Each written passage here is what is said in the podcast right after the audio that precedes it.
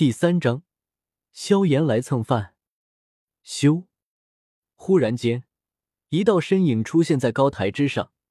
男子面色坚毅，气势雄浑，正是萧家的家主萧战。好，好，好！察觉到萧贤体内的斗气，萧战因为激动，身体忍不住颤抖起来，一对老眼更是有些泪花泛出。不过，身为族长的萧战。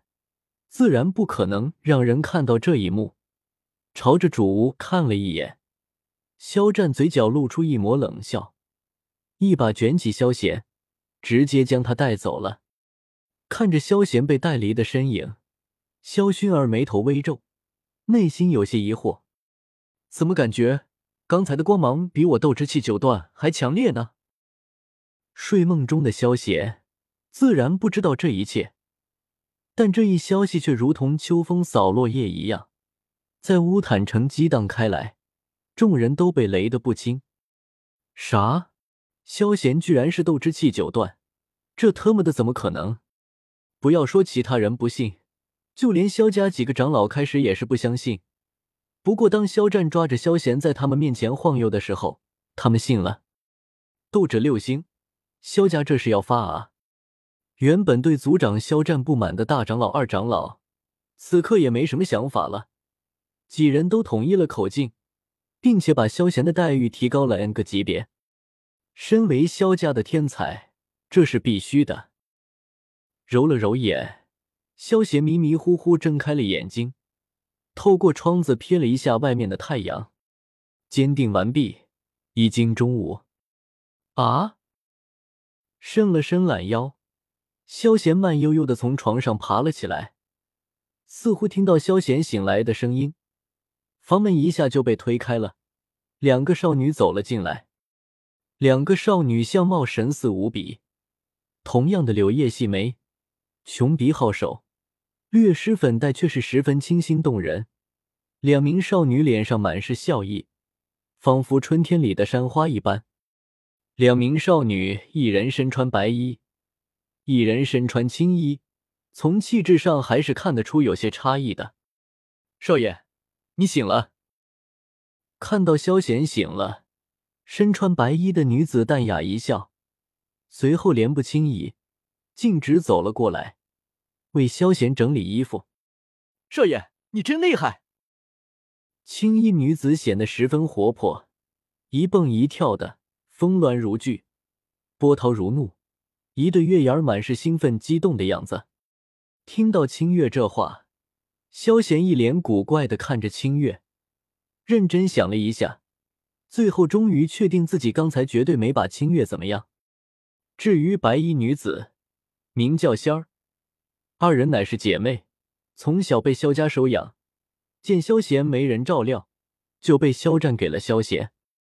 好吧，其实是萧战害怕萧贤懒死。特意找的两姐妹来照顾萧贤的。洗漱完毕，萧贤熟练的爬上了制作的好的椅子上面。恬静的仙儿见此，身体一顿，心里有些疑惑：“少爷，你怎么还这样啊？”清月可管不了这么多，直接撅着小嘴，肉嘟嘟的不满说道：“萧贤少爷虽然对他们挺好，但这懒惰的性子令他二人实在很无语。”你见过起床后一直待在椅子上，靠侍女抬着不愿下地走路的少爷吗？如果对方是个残废，那还能够理解，但萧贤特么的纯粹就是懒啊！原本清月还以为萧贤改了性子，现在看来还是没变啊！哎，嗯，你俩今天怎么这么奇怪？听到清月的话，萧贤满是不解。二人不已经习惯了这样吗？怎么清月一副愤慨的样子呢？难不成昨夜真的把他？不可能，没道理啊！看到萧贤一副疑惑的样子，清月和仙儿还以为他是在思考。二人对视了一眼，眼中透露出期待坚毅之色。少爷乃是天才，怎么可以继续这样颓废下去？这绝对不行！若是二人知道萧贤此刻脑子里在想些什么，清月恐怕杀了他的心都有了。这少爷太不靠谱了，还是杀了的好，免得浪费柴米油盐。来自杀人犯清月的辩白：我俩怪，恐怕是少爷奇怪吧。听到萧贤的话，清月毫不客气的回道，一副自己被欺骗了的可怜样。青儿，怎么和少爷说话呢？